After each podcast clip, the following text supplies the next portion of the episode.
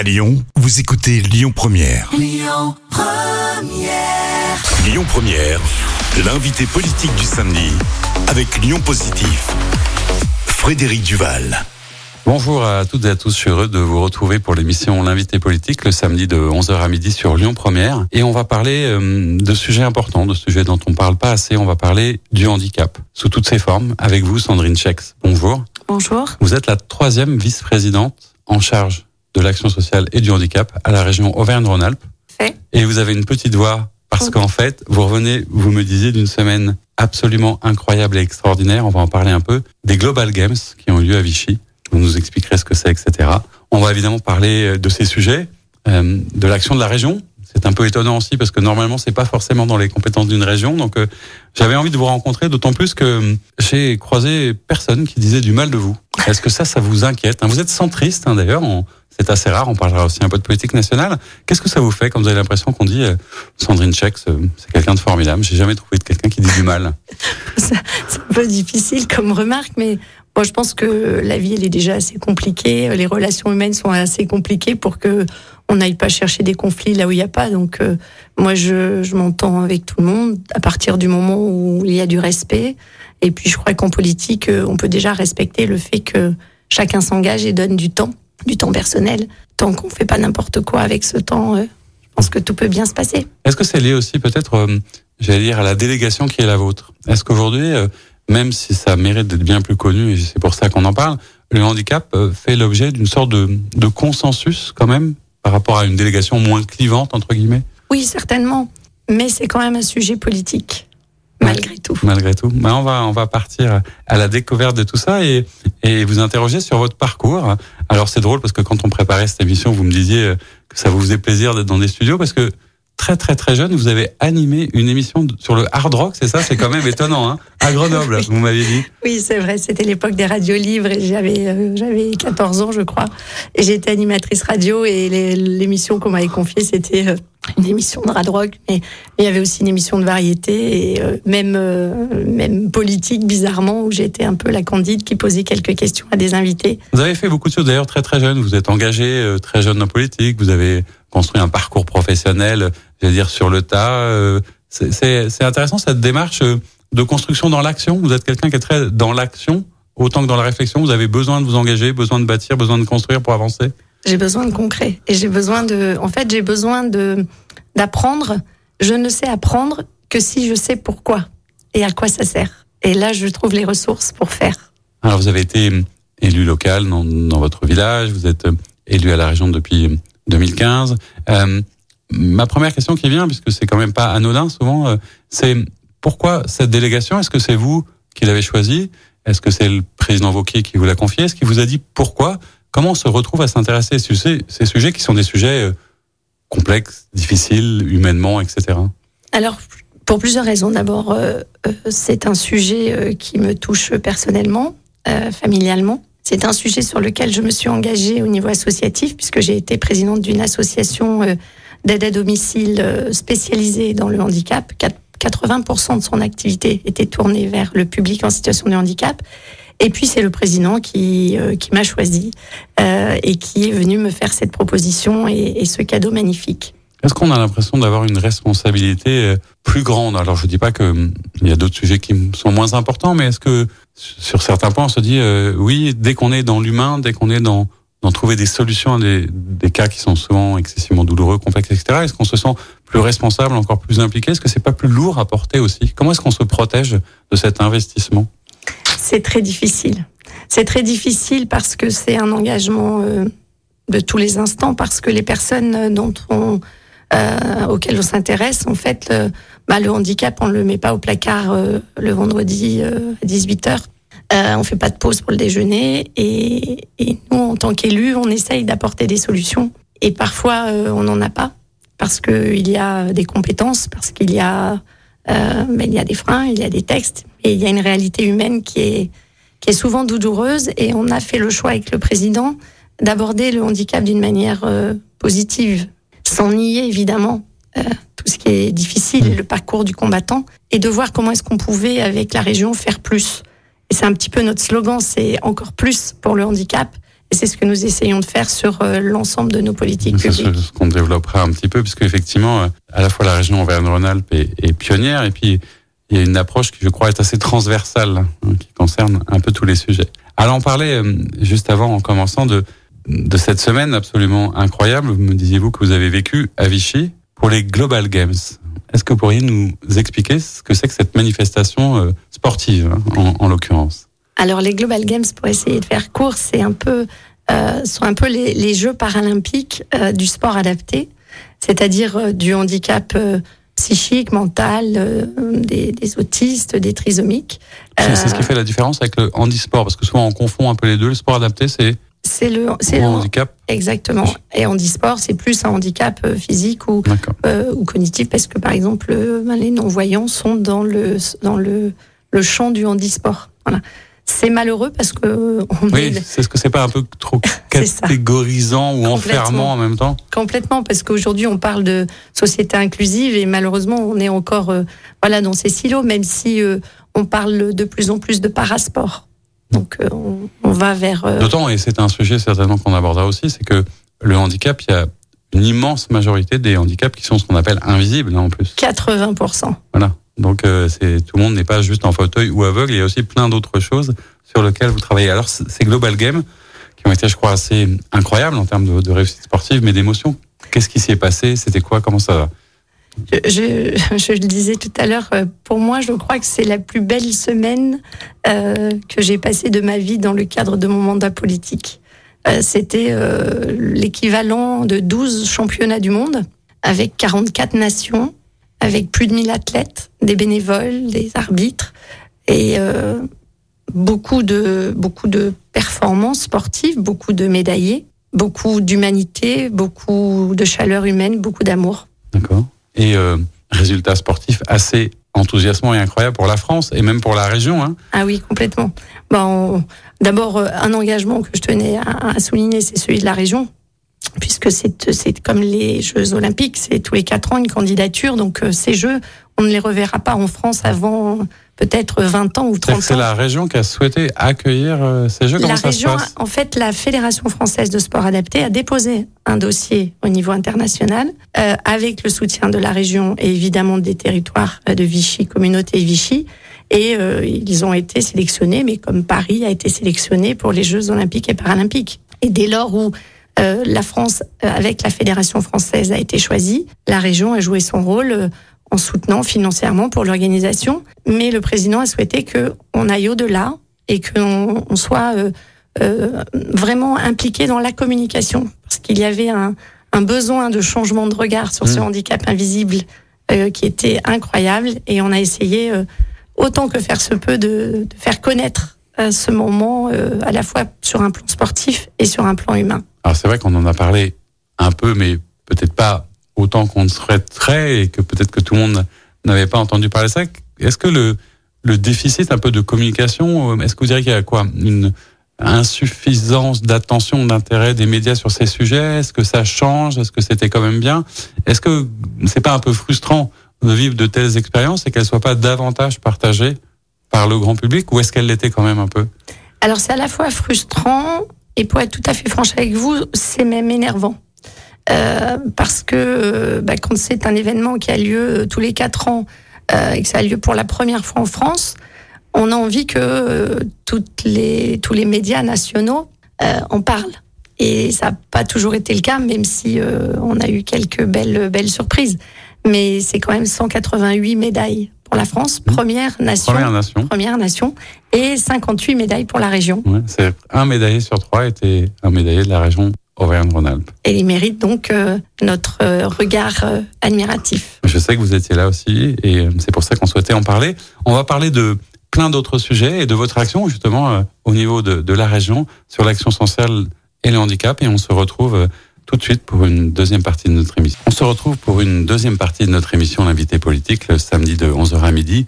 Toujours avec vous, euh, Sandrine Schex. Je rappelle que vous êtes euh, troisième vice-présidente en charge de l'action sociale et du handicap à la région Auvergne-Rhône-Alpes. On parlait dans une première partie de l'émission de, de cette formidable organisation des Global Games, en regrettant justement qu'on n'en ait pas parlé, mais c'est aussi l'occasion. Au-delà de, de, cette opération incroyable, pourquoi c'est important d'avoir comme ça des événements? Pourquoi est-ce que le sport, par exemple, peut nous aider à, quelque part quoi? Votre objectif, c'est de changer de regard sur le handicap, on en parlait? Oui, complètement. Parce qu'au travers des valeurs du sport, que ce soit le sport santé, le sport performance, euh, bah, finalement, on peut embarquer les Français. Moi, je ne sais pas comment vous fonctionnez, mais moi, euh, je suis pas très sportive. Mais quand il y a l'équipe de France qui joue, quand il y a un athlète français qui concourt, mais je suis à fond derrière lui, même si je connais pas forcément les règles. Et vous criez dans les stades. Du, et je hein. crie, oui, pardon, et c'est pour ça que j'ai cette voix. Mais c'est une fierté. Et je trouvais que symboliquement, c'était une occasion euh, historique euh, de montrer euh, que la France pouvait être fière euh, de jeunes euh, adultes autistes, trisomiques, qui, grâce à eux, ont fait retentir la Marseillaise, monter notre drapeau français au plus haut sommet. Et, ça, c'est pour changer le regard, pour se dire qu'ils ont des compétences, qu'ils ont des talents, des savoir-faire. Mmh. Et qu'on les découvre autrement que simplement à travers le handicap. Est-ce que c'est aussi peut-être parce que les émotions que, que, ça procure sont quelque part un peu universelles et c'est ça qu'on va essayer de trouver.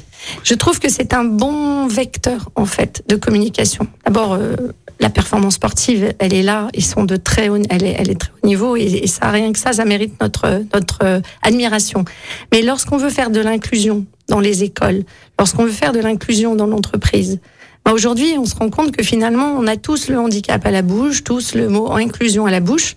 Mais qui connaît vraiment des personnes en situation de handicap si elles n'ont pas la chance d'en avoir dans, dans leur périmètre familial ou, ou dans, un, dans leur quartier, etc. Et là, bah, c'était une occasion unique et ça l'a été malgré tout, même si on, aurait pu faire encore, euh, encore plus pour euh, euh, cette visibilité, et eh bien de montrer que ces athlètes, ils se lèvent le matin, ils ont une détermination, mmh. ils ont une rigueur de, de, de travail, euh, d'entraînement absolument incroyable, et que toutes ces valeurs-là, bah, elles ont leur place dans notre société, à l'école et dans l'entreprise. Et c'est une façon de faire changer le regard. À travers aussi l'adversité qu'ils connaissent dans leur quotidien, il y a une forme d'exemplarité qui, qui, est rarement, euh, d'ailleurs, celle qu'ils mettent en avant, parce qu'il y a beaucoup d'humilité, y compris souvent dans, dans, dans, leur performance incroyable. Mais alors, je disais que euh, la région Auvergne-Rhône-Alpes est un peu pionnière sur la question du handicap, et pourtant, ça n'est pas une des compétences de la région, puisque normalement, c'est les communes ou le département. Euh, comment vous expliquez ça? Comment c'est arrivé? Est-ce que c'est, vous l'évoquiez rapidement, mais une volonté politique du président Wauquiez de mettre ça comme une priorité? Totalement. C'est son choix. C'est sa décision et c'est vraiment quelque chose qui lui tient particulièrement à cœur. Parce que c'est pas forcément quelque chose quand on, on le voit comme ça qu'on imagine tout de suite de, de non pas une humanité, mais oui de ce côté peut-être un peu sensible ou intéressé par des choses. Il en parle peu ou il ne le montre pas forcément. Il en parle peu, mais il agit euh, et c'est quelqu'un de très sensible, de très humain. Et si euh, c'était pas le cas, je ne serais pas là. Alors je disais que c'est une région pionnière. Concrètement. Euh, quel est votre rôle? Quels sont vos moyens? Euh, Qu'est-ce que vous mettez en place à côté du coup des autres structures qui ont ça dans leurs compétences, hein, la métropole, le département et l'ensemble des communes? C'est quoi l'action de la région sur ce sujet?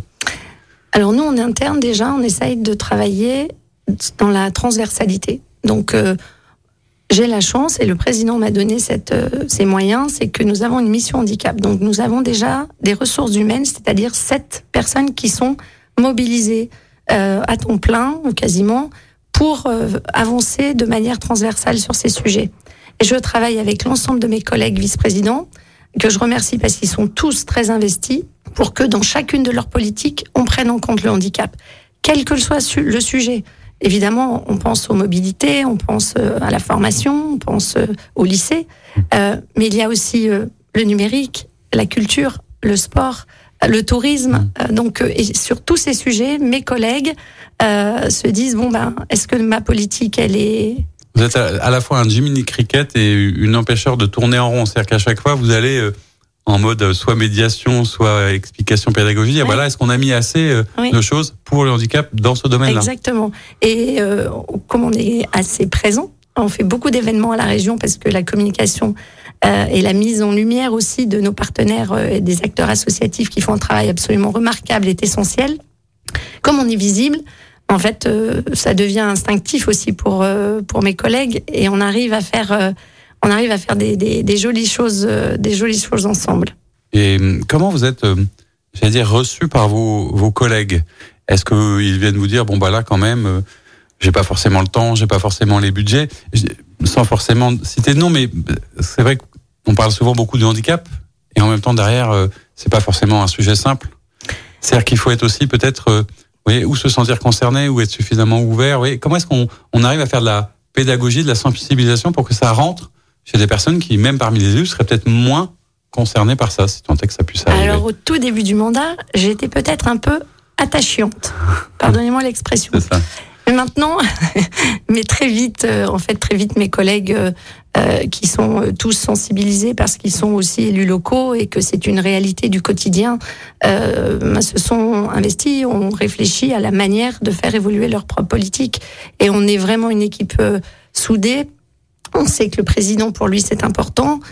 on partage ça à Vichy, euh, j'ai eu des vice-présidents, des conseillers régionaux qui sont venus, parfois plusieurs jours, parfois en famille, euh, pour euh, pour participer, vivre ce moment des Global Games. Et ça, pour moi, c'était une belle récompense et euh, j'allais dire une belle preuve que leur engagement, ben, il n'était pas que d'apparence, mmh. mais qu'il était vraiment concret. concret. Alors, je n'avais pas besoin de ça parce que elle, enfin, il et elle sont vraiment très facilitateurs mais c'était euh, voilà d'avoir ses collègues autour de soi pour un événement comme ça et d'avoir le président euh, qui était là, qui a pu euh, remettre une médaille d'or euh, à, à, Nicolas Virapin qui a gagné le, le son longueur.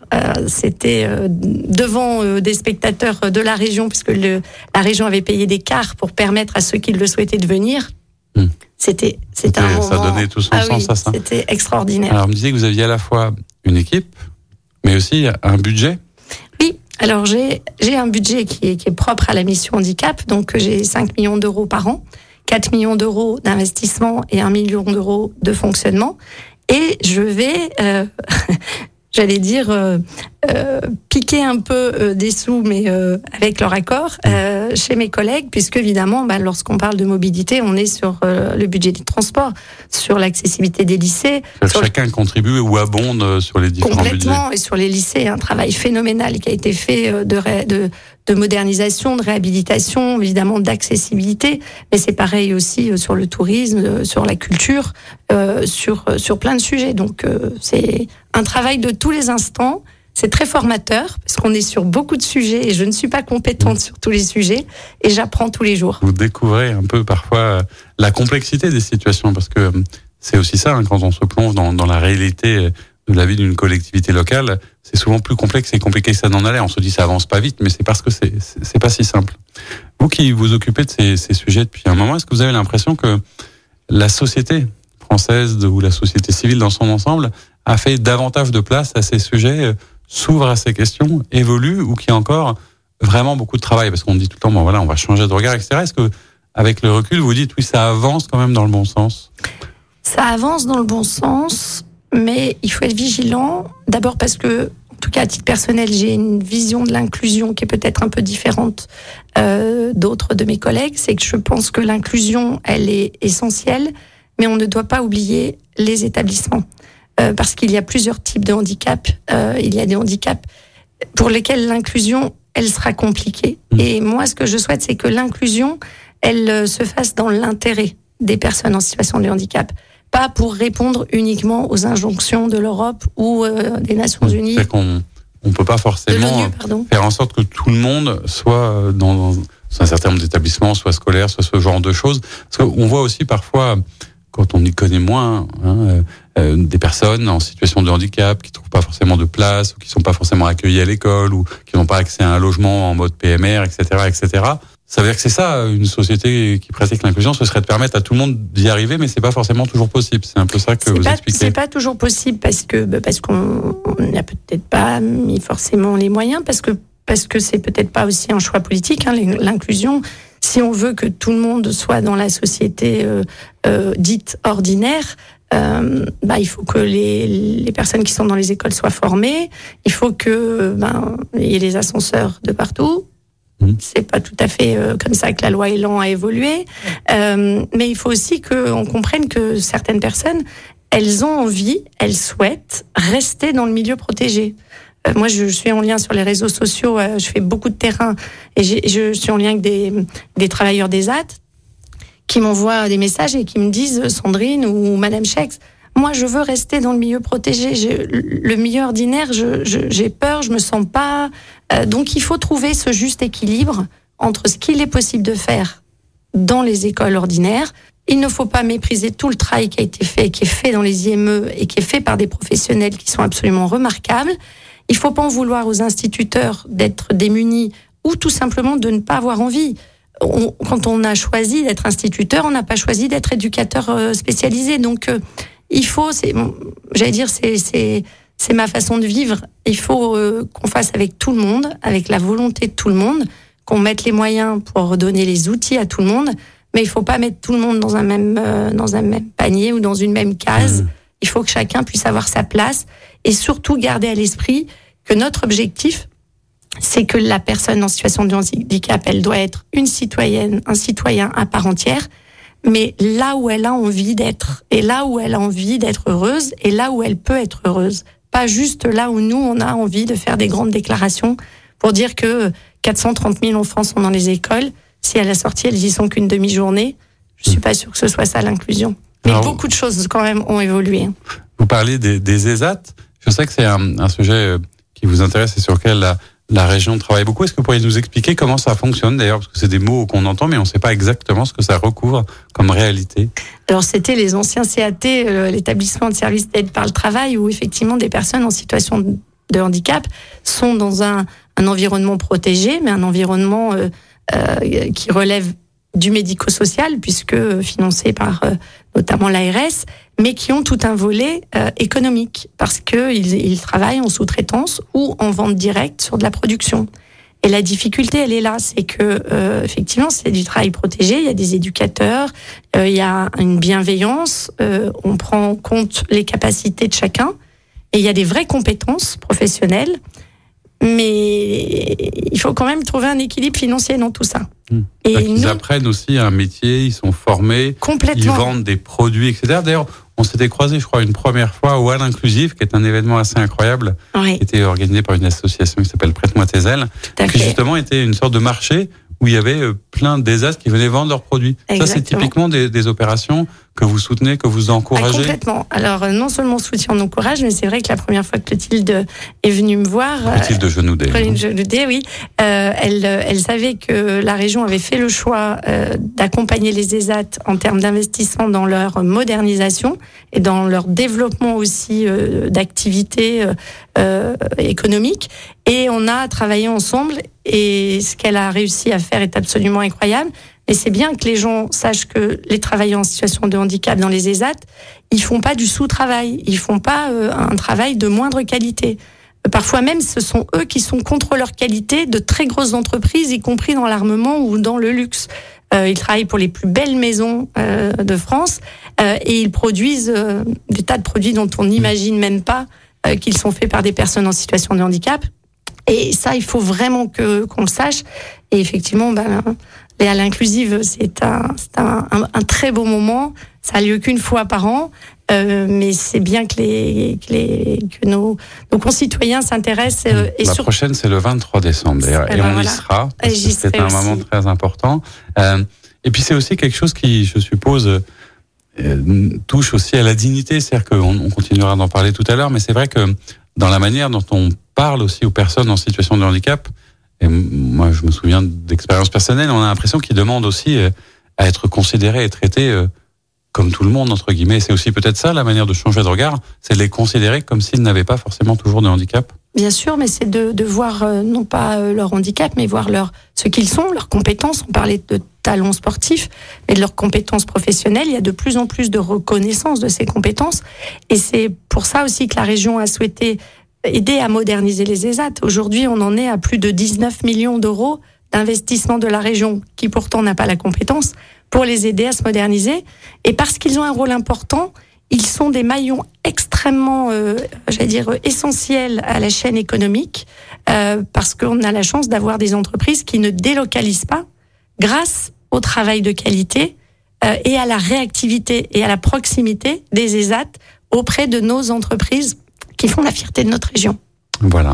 Et eh bien, on parlera de ça et d'autres sujets dans une troisième partie de notre émission. À tout de suite. On se retrouve pour la troisième et dernière partie de notre émission, l'invité politique le samedi de 11h à midi avec vous.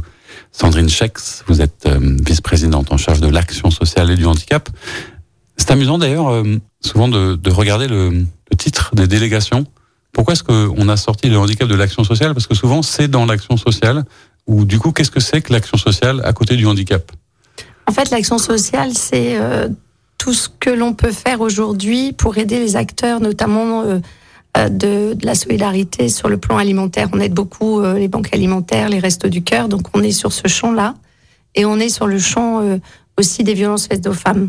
Voilà, c'est un petit peu le, cadre dans lequel nous travaillons avec le Secours populaire. voilà, notre action sociale, elle est, elle est sur ce champ-là aujourd'hui. Et le plus gros de notre, de notre action, de mon action, euh, et sur le handicap.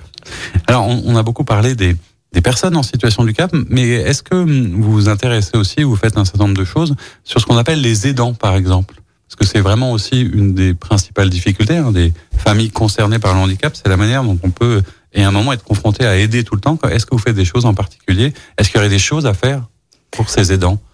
Déjà, moi, j'essaye de les écouter de trouver le temps de les écouter parce que malheureusement euh, les journées donc 24 heures et les semaines que 7 jours mais déjà de les écouter parce que euh, les aidants sont les meilleurs experts qui puissent exister. Ça c'est la première des choses. Et nous ce qu'on a souhaité faire au niveau de la région, c'est mettre en place des petites choses euh, concrètes pour pour accompagner les aidants.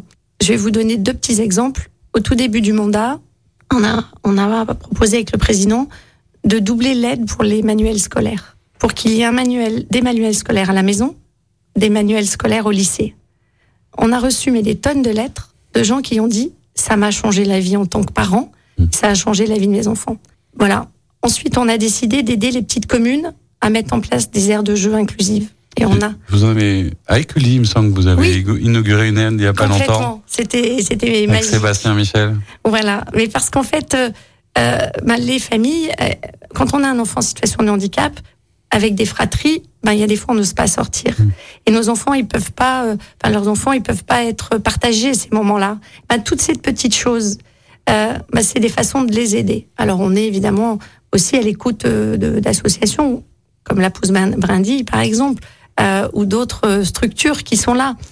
Donc ils sont essentiels les aidants. Mais je reviendrai sans faire de polémique sur la question de l'inclusion. Si l'inclusion on ne l'apprend pas du, bon côté. Si on fait, entre guillemets, sortir euh, des enfants des établissements pour les mettre en milieu ordinaire, mais qu'en CM2, on dit aux parents, désolé, il peut pas passer en sixième parce qu'il a un niveau de CE1. Les parents se retrouvent démunis. On leur, ils disent, bah, qu'est-ce que je fais? Ben, Il faut les remettre en établissement. Enfin, il faut les mettre en établissement parce qu'ils les avaient pas mis avant. Ou alors vous les inscrivez au CNED. Et ce sont les aidants qui récupèrent. Si l'inclusion n'est pas euh, vraiment accompagné, qui n'est pas réussi, ce sont les aidants derrière qui récupèrent. Donc il faut qu'on fasse attention à trouver ce juste équilibre. Et c'est pour ça qu'il faut effectivement faciliter l'inclusion au milieu ordinaire, mais maintenir aussi les établissements et, et, les professionnels, les soutenir, parce qu'ils font un travail absolument remarquable qui n'est pas reconnu, qui n'a pas été reconnu à leur juste valeur pendant la période du Covid, alors qu'ils se sont occupés, mais ils étaient encore plus essentiels. Encore plus, sincèrement, c'est on, a la chance en France d'avoir euh, des parents, mais aussi des bénévoles et des professionnels très investis sur ces sujets-là, et il faut pas les laisser tomber. Et nous, au niveau de la région, on essaye de les accompagner bah, sur la formation, mais parfois on ouvre des formations dans ce champ-là et on n'a pas de candidats. Hmm. Donc il faut qu'on aide à changer le regard sur ce qu'est le handicap et sur, sur ce qu'ils sont. Alors je disais que et on le voit depuis le début de, de cet entretien, euh, la région est assez innovante sur ce sujet. Et je crois que vous avez une manière un peu particulière de procéder. En plus, vous, vous choisissez chaque année une grande cause particulière. Je crois qu'en en 2023, c'était la déficience visuelle. L'année dernière, la surdité. Pourquoi est-ce que vous thématisez en fait à un moment euh, une grande cause? C'est pour que ce soit plus compréhensible, plus visible, pour l'aborder à 360 C'est quoi l'idée derrière? D'abord, faire connaître se connaître. Parce qu'en fait, il y a énormément d'acteurs. On a eu une journée, euh, c'était le, le 3 juin, on a invité euh, tous les acteurs de la déficience visuelle, donc cette grande cause 2023, à se retrouver à la région. Et en fait, euh, certains se connaissent de nom, certains ne se sont jamais vus. on a des personnes déficientes visuelles qui ne savent pas qu'il existe telle solution, tel accompagnement, telle innovation technologique. Et on veut pouvoir créer la rencontre, l'échange, le partage et derrière, du coup, créer une dynamique. Et évidemment, faire de la communication. Parce que quand on parle des déficients visuels, je peux vous assurer que j'ai fait un petit tour avec Point de vue sur la ville et, et Pierre-Marie euh, Micheli avec euh, son chien euh, et avec les yeux fermés à Perrache. bah, quand vous vous mettez à leur place, d'un seul coup, vous dites non, mais on n'est vraiment pas bon, quoi. Mm. Et donc, ça vous aide à être meilleur et à faire encore plus ce que nous faisons grâce aux grandes causes. À chaque fois, on fait un petit saut en plus. On a l'humilité de reconnaître qu'on ne révolutionne pas les choses, mais on fait parler, on fait rencontrer, on fait connaître, on réfléchit et on essaye de mettre des choses concrètes. De, de, petits pas qui fait avancer chaque étape et après chaque étape. Complètement. Cette manière assez innovante, euh, transverse euh, de vous plonger sur ces sujets pour une région vous a amené d'ailleurs euh, à occuper une fonction nationale sur, sur ces sujets, puisque vous êtes la représentante, je crois, à la conférence nationale du handicap des, des régions de France. Oui, j'ai eu cet honneur que, Carole Delga, présidente de l'Association des régions de France, me demande d'aller représenter l'association. Donc, à la première réunion qui était le comité interministériel du handicap, qui était assez impressionnant, parce que je suis arrivée, il y avait la première ministre, Isabelle Borne, tous les ministres, et je me disais, mon Dieu, mais qu'est-ce que je fais là? Est-ce que je suis vraiment à ma place? Est-ce que je vais vraiment pouvoir être être euh, force de, de proposition et, et, représenter mes collègues. Et puis ensuite, la conférence nationale du handicap, où nous avons travaillé avec les, les conseillers techniques des ministres. Et cette conférence était euh, présidée par euh, Emmanuel Macron et, et puis évidemment la ministre Geneviève Darrieussecq. Alors justement, ça c'est intéressant parce que souvent dans, dans cette partie de l'émission, on parle un peu de politique nationale. Vous êtes une élue locale. Et est-ce qu'en même temps, euh, quelque part, à travers euh, cette fonction-là, vous n'êtes pas aussi un peu en train de faire une forme de, politique, mais nationale Alors sans tomber sur la politique un peu politicienne, mais c'est quelque part, vous défendez au niveau national une cause. Qu'est-ce que qu'est-ce que vous avez dit au président Macron, du coup, quand vous l'avez croisé? Alors, hmm. je suis un peu embêtée avec cette question, mais je vais y répondre de manière transparente. C'est parce qu'en fait, j'étais dans, dans, dans cette période un peu obsessionnelle de réussite des Global Games. Et, j'ai dit au président que j'étais un petit peu déçue parce que dans son discours, il n'avait parlé que des Jeux Olympiques et Paralympiques qui ont lieu et qui seront un événement, enfin, ce sera un événement extraordinaire dans, dans un an. Et je lui dis qu'il avait oublié les Global Games qui avaient lieu un petit mois plus tard et que c'était tellement important, d'autant que le président Macron parle beaucoup d'autisme, que Madame Macron parle beaucoup d'autisme et de trisomie. Et là, il, il a été un peu euh, gêné. Et, euh, mais en même temps, il, vous a entendu, puisque ce sont des sujets qui, vous semblaient portés par le président à, l'échelon national je pense que je pense que c'est un sujet effectivement qu'il a à l'esprit. Après, euh, sans vouloir faire de politique politicienne, je, déjà je remercie euh, la ministre Geneviève Darrieussecq qui qui est vraiment quelqu'un de très investi et qui m'a qui avec qui on a eu des échanges très constructifs et qui est venue au Global Games, la ministre des Sports, qui est également venue et qui a pu se rendre compte de l'importance de l'événement. Euh, mais moi, j'aime bien les déclarations d'amour, mais je suis surtout très attachée aux preuves d'amour. Et une des preuves d'amour que j'aimerais que j'aimerais avoir, pas moi, mhm. mais euh, que j'aimerais que le président Emmanuel Macron et que Madame la Première Dame offrent euh, à nos médaillés, euh, à ces 188 médaillés français de sport adapté, mhm. première nation au Global Games, eh ben ce serait de les recevoir à l'Élysée comme il le fait avec ah, euh, l'ensemble des autres sportifs. Des autres sportifs. Le, message est passé sur Lyon Première. J'espère que le président écoute. On lui fera passer en tout cas l'émission. Euh, c'est vrai que ça fait partie aussi de la reconnaissance et que c'est important euh, pour le travail de toutes et de tous sur le territoire qui est le vôtre. Euh, je disais que la région c'était pas sa compétence, mais vous êtes très investi. Comment vous vous travaillez sur le territoire? Parce que je rentre pas dans des polémiques, mais c'est vrai que peut-être parfois, avec la métropole de Lyon, euh, le président Vauquier a eu des discussions sur certains sujets. Est-ce que vous, vous travaillez bien avec vos interlocuteurs, euh, vos collègues au niveau de la métropole, au niveau du département, sur ces sujets Est-ce que vous trouvez des passerelles pour euh, aller dans le sens de l'intérêt général, en fait? En fait, dès le départ, nous avons posé les bases de notre engagement. Nous sommes là pour faire du plus. On n'est pas là pour se substituer à personne. On est là vraiment pour remplir les trous dans la raquette, jouer un rôle euh, d'impulsion, un rôle euh, d'effet levier, euh, d'innovation, puisqu'on a aussi deux appels à projets innovation technologique sur le handicap et puis une innovation en lien avec l'insertion professionnelle.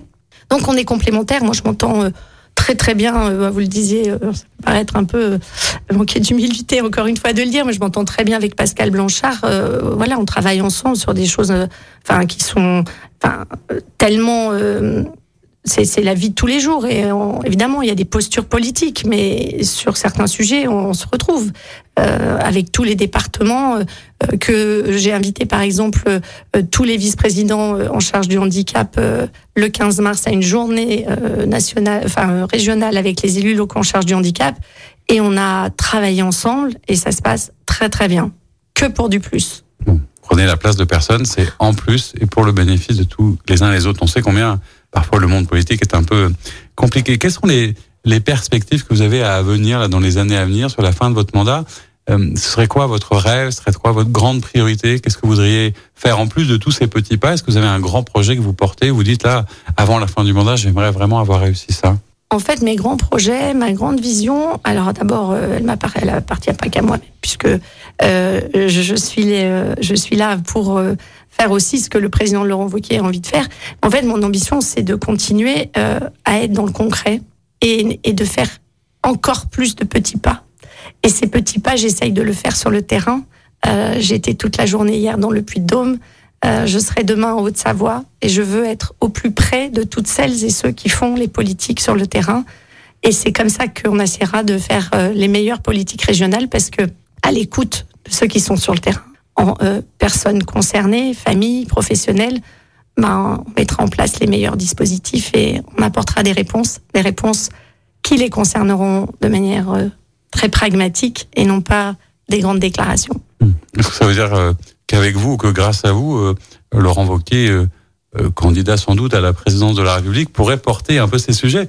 Je crois savoir que vous en dites souvent du bien. Ce sera un, un bon candidat, y compris sur ces sujets, Laurent Wauquiez?